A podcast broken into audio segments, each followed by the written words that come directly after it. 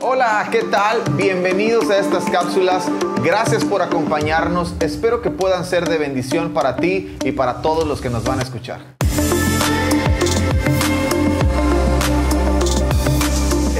Gracias por acompañarnos una vez más. Estamos en la segunda parte de siete hábitos de una persona rendida a Dios. En la primera parte te compartí los primeros cuatro. Si no lo has visto, te recomiendo y te aconsejo que vayas a ver en la primera parte de este devocional. De todas maneras, yo aquí hago una recapitulación bien rápida. El primero de ellos es la oración. El segundo, fe o confianza. El tercero, meditar en la palabra de Dios. Y por último, obedecer a Dios. Todos esos están en el primer devocional. Así que ve a verlo, córrele. Antes de que empieces con este, ponle pause y ve a ver ese video. Para los que ya están aquí, Quiero dejarte los últimos tres hábitos de una persona rendida a Dios. Recuerda que para mí son siete. Pueden haber más, a lo mejor tú encuentras más, pero yo creo que siete son suficientes. Y hemos dicho que los construimos uno a uno y que los tenemos que hacer visibles, los tenemos que hacer fáciles, los tenemos que hacer satisfactorios y los tenemos que hacer atractivos. Entonces creo que siete es un buen número para comenzar. Número cinco, depender del Espíritu Santo. Mira que dice Efesios en el capítulo 5, verso 18. No se emborrachen con vino, porque eso les arruinará la vida. En cambio, sean llenos del Espíritu Santo. Ahora, la expresión llenos nos indica constantemente. Entonces eso quiere decir que no es un momento de un día, Quiere decir que no es un momento de una ocasión esporádica, no es un momento de que algo sucede por azar del destino bajo algo, un manto poderoso que cae sobre mí. No, no, no, la, la palabra me está enseñando que yo puedo ser lleno del Espíritu Santo constantemente. ¿Por qué? Porque si yo tengo una comunión íntima con el Espíritu Santo, Él constantemente me va a estar llenando. Entonces, ser llenos del Espíritu Santo, depender del Espíritu Santo, me está enseñando a mí, me está animando a mí a que yo desarrolle el hábito de una comunión íntima con Él. Ahora, esa comunión nos habilita para hacer lo que Dios nos ha mandado a hacer. ¿Cuántos quieren hacer lo que Dios les ha mandado hacer? Estoy seguro que tú que estás viendo esto, quieres hacer lo que Dios te ha mandado hacer. Necesitas depender del Espíritu Santo. Necesitas conocer al Espíritu Santo. Necesitas tener una comunión íntima con el Espíritu Santo.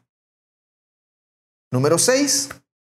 Dar a Dios y dar a otros. Mira que dice Lucas capítulo 6, verso 38. Den y recibirán. Oh, ya con eso pudiéramos detenernos ahí, pero miren lo que continúa diciendo el Señor en este, en este pasaje. Lo que den a otros les será devuelto por completo, apretado, sacudido, para que haya lugar para más, desbordante y derramado sobre el regazo. Y por último, la cantidad que den determinará la cantidad que recibirán a cambio. Wayne Myers es un, es un pastor evangelista en México que ha servido a la iglesia en las comunidades más extremas por no sé cuántos, muchos años. Y Wayne Myers dice esto, hay algo más complicado que convertir el corazón del hombre y es convertir su cartera. Pero cuando la cartera del hombre se convierte, Dios puede hacer un montón de cosas. Dar a Dios y dar a otros debe ser un hábito. ¿Por qué? Porque a todos nos gusta recibir, ¿verdad? no me vas a dejar mentir, a mí me gusta recibir, a ti te gusta recibir, pero el recibir comienza con el dar. ¿Quieres recibir? Comienza a dar. Porque dar, den, dice el pasaje, y recibirán. Y la cantidad que doy determina la cantidad que recibo a cambio. Qué increíble, ¿no? Además, que dar a Dios y dar a otros muestra nuestra dependencia de Dios y nuestra confianza en sus promesas. Él prometió sostenerme, Él prometió proveerme, Él prometió suplir cualquiera de mis necesidades, entonces yo no tengo miedo, no temo dar, porque estoy seguro que si doy, recibo, si retengo, pierdo. Además que es una señal de gratitud. Dar es una señal de gratitud. Dar a Dios y dar a otros es una señal de gratitud. Y número siete, perdonar. Uh, Y aquí es donde se pone complicado. Perdonar. Mira que dice Efesios capítulo 4, versos 26 al 27, y luego vamos a leer del verso 30 al verso 32. Además, no pequen al dejar que el enojo los controle. Ah, me encanta porque la Biblia es bien específica. O sea, está diciendo que te puedes enojar. Lo que no puedes hacer es que dejar que el enojo te controle. No permitan que el sol se ponga mientras siguen enojados, porque el enojo da lugar al diablo. ¿Cuánto les gustaría darle lugar al diablo? ¿Verdad que no? Entonces no te enojes. Es más, no, no solamente no te enojes, no dejes que el enojo te controle.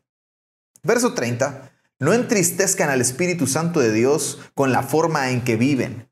Recuerden que Él los identificó como suyos y así les ha garantizado que serán salvos el día de la redención.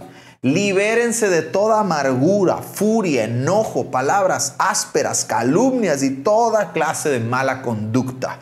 Por el contrario, sean amables unos con otros, sean de buen corazón y perdónense unos a otros, tal como Dios los ha perdonado a ustedes por medio de Cristo Jesús. Hablando de este hábito, no olvides lo que te ha sido perdonado. Eso te ayudará a poner en una balanza la urgencia de perdonar. Si tú y yo constantemente recordamos todo lo que Dios nos ha perdonado, tendremos una urgencia por perdonar a otros. Dios nos ha perdonado. Él nos ha perdonado en Cristo Jesús. Entonces yo tengo que perdonar a otros. Es más, no puedo dejar que el sol se ponga sobre mi enojo. Porque si hago eso, abro el camino a nuestro adversario. Entonces mi responsabilidad es cerrar el camino, no abrirlo. Yo no quiero abrirle camino a mi adversario. Además que el perdón mantiene sano mi corazón y mantiene sana mi mente. Y por último, perdonar me libera de una cárcel terrible de la que no quiero ser prisionero. Entonces, siete hábitos de una persona rendida a Dios. Número uno, oración. Número dos, fe o confianza. Número tres, meditar en la palabra de Dios. Número cuatro, obedecer a Dios. Número cinco, depender del Espíritu Santo. Número seis, dar a Dios y a otros. Y número siete, perdonar. Ahora, yo comencé diciéndote que los construyeras uno a uno. Te aseguro que cuando tú comiences a construir el hábito de la oración, inmediatamente desarrollarás tu confianza en Dios.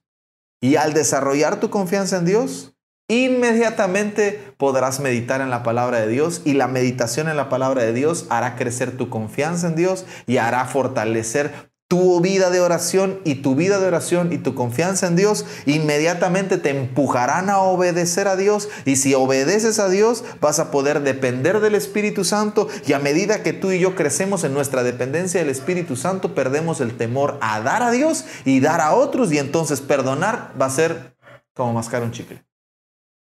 Bien fácil. Así que construyelos uno a uno, hazlo visible, hazlo fácil Hazlo atractivo, hazlo satisfactorio. Comienza hoy a construir siete hábitos de una persona rendida a Dios. Nos vemos en la próxima. Gracias por acompañarnos.